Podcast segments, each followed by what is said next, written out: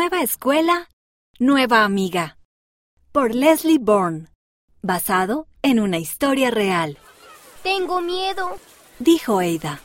Era su primer día de escuela en Taiwán, pero no hablaba chino como los otros alumnos. ¿Cómo podía hacer amigos? ¿Con quién jugaría en el tiempo de descanso?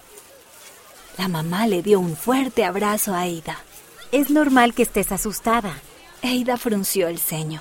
No sé cómo hacer amigos aquí.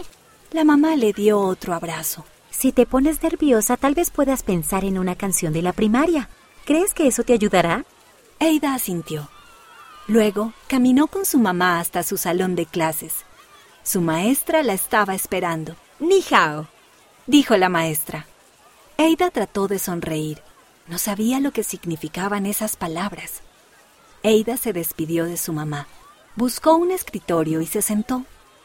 Miró a los otros niños. Algunos estaban hablando entre ellos y otros estaban sentados en silencio como Ada. Estaba nerviosa. Parecía que tenía abejas zumbando en el estómago. Entonces Ada vio a una niña que lloraba y quiso ayudarla. Sin embargo, ¿cómo podía ayudarla si no hablaba chino? ¿Y si la niña no quería ayuda? Aún así, Ada hizo lo que le dijo su mamá.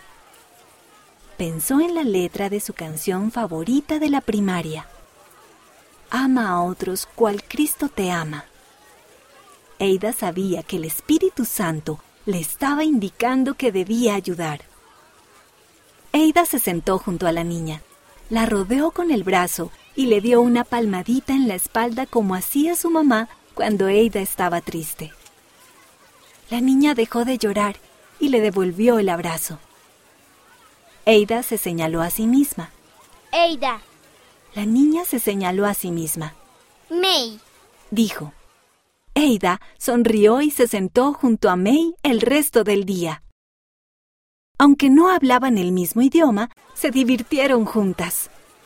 Comieron juntas el almuerzo, jugaron juntas en el recreo y May ayudó a Ada a aprender nuevas palabras en chino. Ada estaba deseando contarle a su mamá acerca de su nueva amiga. Sabía que, si seguía a Jesús, no tendría que temer nada. Esta historia tuvo lugar en Taiwán.